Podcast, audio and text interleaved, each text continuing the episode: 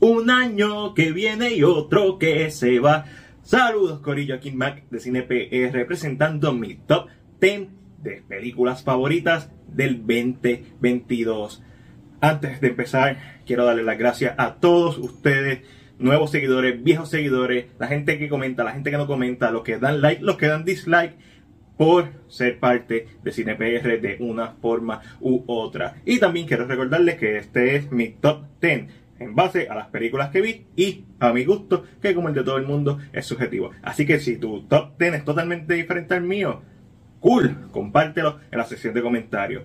Sin más preámbulos, vamos al Cine PR Top 10 2022. Número 10. Bell.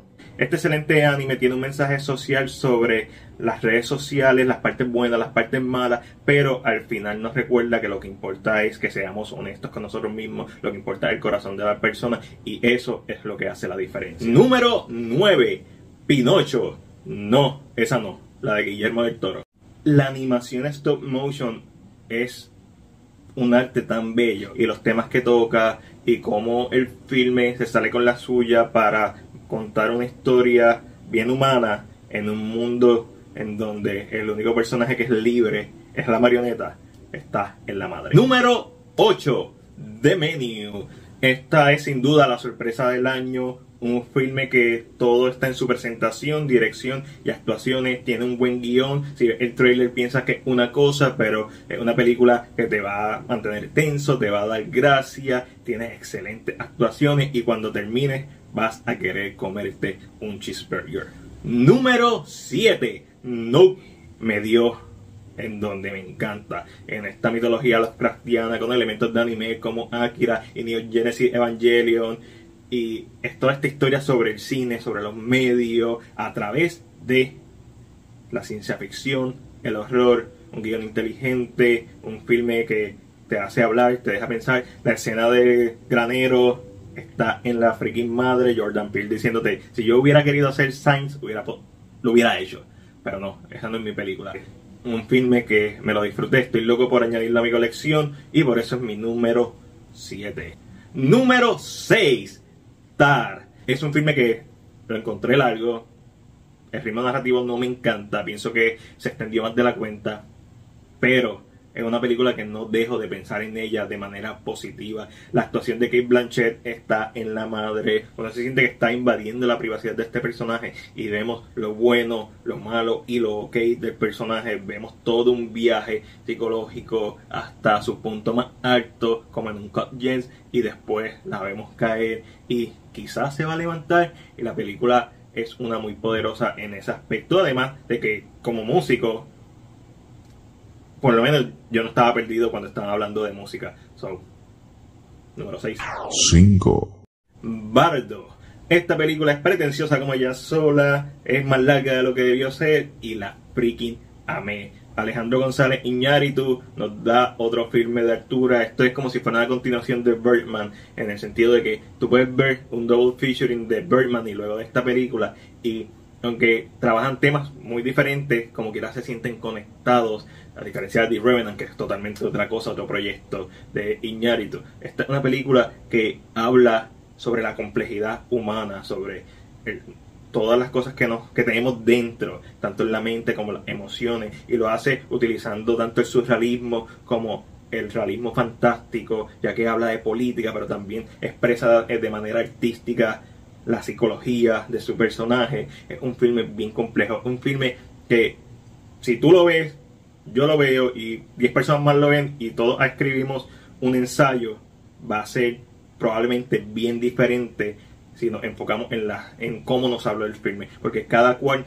puede identificarse de una manera con esta película. Por eso Bardo me pareció fantástico y ah, se puede encontrar verdades, por eso es mi número 5. Número 4, Decision to Live. Este filme coreano, al igual que Tar 1, que originalmente no había entrado a mi top 5, especialmente porque su primer acto se tarda un poquito en empezar y porque sus personajes principales no son los personajes principales más agradables en el contexto de que ellos están haciendo cosas malas, so no, uno realmente no está apoyándolos, pero es una película que se quedó conmigo, me quedé pensando en ella y el final es tan devastador como pocas películas que yo he visto me han hecho sentir como Atonement, como In the Mood for Love, esos finales que cuando terminan uno siente como si tuviera una burbuja de aire en el pecho y te quedas en silencio pensando.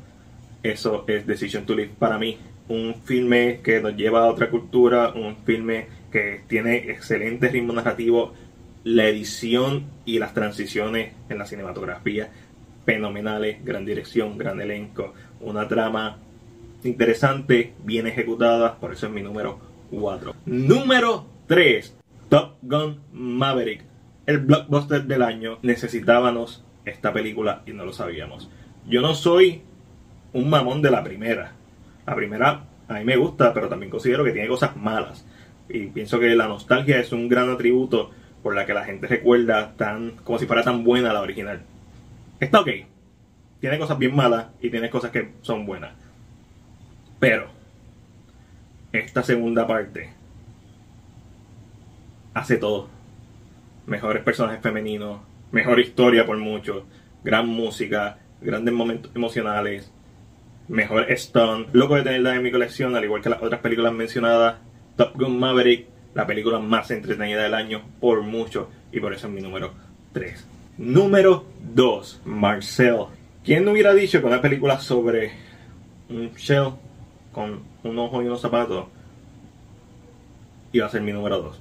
Si me lo hubieras dicho, yo hubiera pensado, ridículo. Esta es una película que habla sobre las redes sociales, que es un tema común, ¿verdad? En, en este top 10.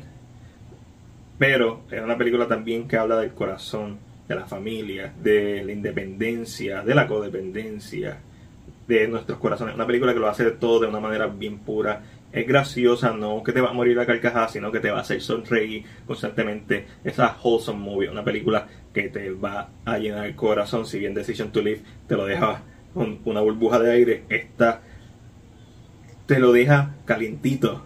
Es una película bien tierna. Y originalmente sí iba a entrar en mi top 10, pero iba a entrar, tú sabes, en el top 10 no, yo nunca hubiera pensado que la película iba a ser la número 2, pero yo la vi dos veces y las dos veces que la vi fueron en momentos diferentes de mi vida y al cambiar de perspectiva es un filme que también para mí es bien fuerte de ver, doloroso hasta cierto punto, pero a la misma vez me da esperanza.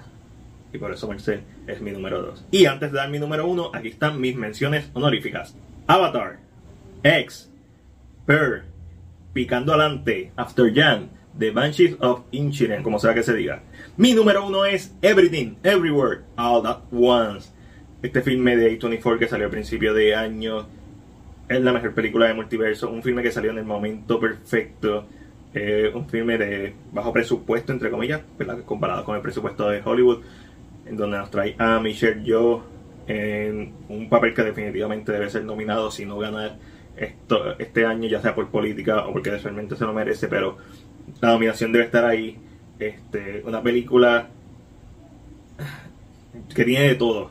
Tiene acción, ciencia ficción, tiene corazón, eh, artística. Ninguna otra película este año te va a hacer reír tanto y sentir tanto por una roca. No, Black no. Esta es la película que lo hace. Y todos los personajes tienen un propósito. Y todos los personajes destacan en su momento. Y es una película que en su complejidad se centra en este personaje Evelyn y la relación con su familia y uno va aprendiendo de ellos y todos tienen su momento. Mi arco favorito de historia es el del esposo y cuando uno entiende por qué él es importante en, ¿verdad? con la familia, él es el pegamento de la familia. Chef Kiss. Everything Everywhere All at Once es mi película favorita del año. Pero ese fue mi top 10 de películas favoritas del año, más las menciones honoríficas. Déjame saber las tuyas en la sección de comentarios. Puede ser el top 3, el top 5, el top 10, lo que tú quieras. Déjame saber en la sección de comentarios. Este fue Mike de Cine PR y les desea feliz año nuevo.